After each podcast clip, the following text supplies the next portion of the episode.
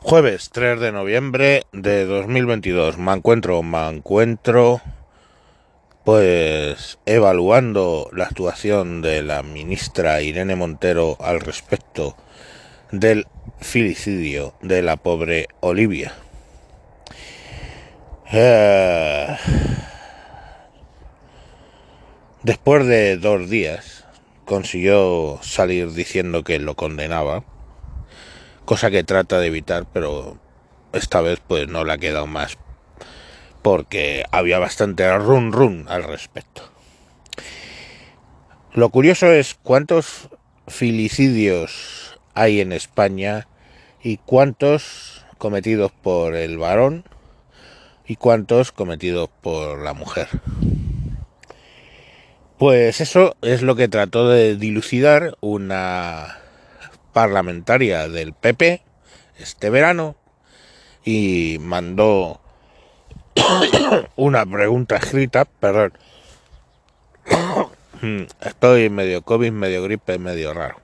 Bueno, pues le mandó una pregunta eh, a los ministerios por escrito y la contestación del Ministerio de Igualdad es que ellos no tienen los datos de las mujeres que cometen filicidios, que estadísticamente esos datos no los tienen.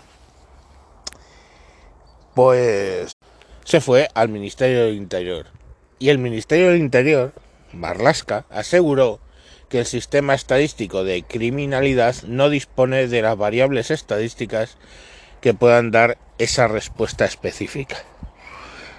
o sea, el Ministerio del Interior no sabe quién ha matado a quién. ¿Vale?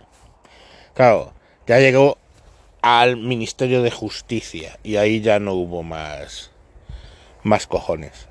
Porque claro, hay sentencias y solo te tienes que ir a la sentencia y leerla para saber quién mató a quién. Y entonces te resultas que desde 2007, los datos que le pasaron, del 7 al 22, o sea, pues eh, ha habido 50 filicidios, de los cuales 26 han sido perpetrados por la madre y 24 por el, por el padre. Oye, que podríamos decir, eh, aunque la noticia, lógicamente que me la ha pasado un, un oyente, muchas gracias, em, pudiéramos decir que eh, es 50-50, no porque hombre, 26, 24 entra dentro de la desviación netamente estadística. Pero claro, el diario pues hace un poco hincapié en que matan más las mujeres. La realidad es que parece ser que anda por el 50%. Pero entonces eso quiere decir que tanto el Ministerio del Interior como sobre todo el Ministerio de Igualdad tratan de ocultar que al menos algo más del 50% de los filicidios los llevan a cabo mujeres. ¿Por qué? Porque se les jode la retórica de que son seres de luz que nunca mienten y que mm, no hacen nada eh, malo. El otro día un amigo me mandó una foto de cómo su ex mujer le había dejado la puerta a base de cuchilladas y golpes con el mango del cuchillo pues y tal. Yo lo flipé bastante. Bueno, también flipé porque cuando se personó la policía alertada por los por los eh, vecinos, pues se llevaron a la señora a una parte y él no puso no, no puso denuncia.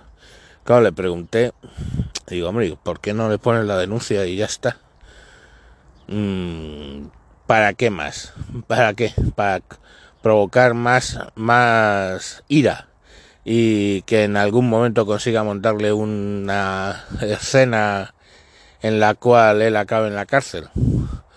Y pues lógicamente, habida cuenta que tiene la sartén por el mango, la ella, pues es difícil hacerlo. Yo no le puedo, no se lo puedo echar en cara. Pero vamos, la foto de la puerta blindada era para verla, ¿eh? O sea, toda la madera, la chapa de madera hundida, rasgada, apuñalada. O sea, brutal, brutal. Brutal. Pero bueno, no, eso, todo eso es mentira, todo eso es mentira, pese a la foto. Debió ser la puerta, según Einstein, la puerta golpeó al cuchillo reiteradas veces.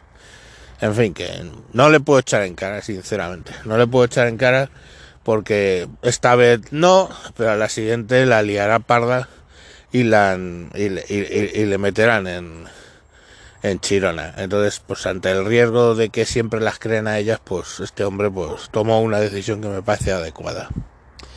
Y bueno, hasta ahí lo que os quería comentar. Venga, un saludo y mañana más. Adiós.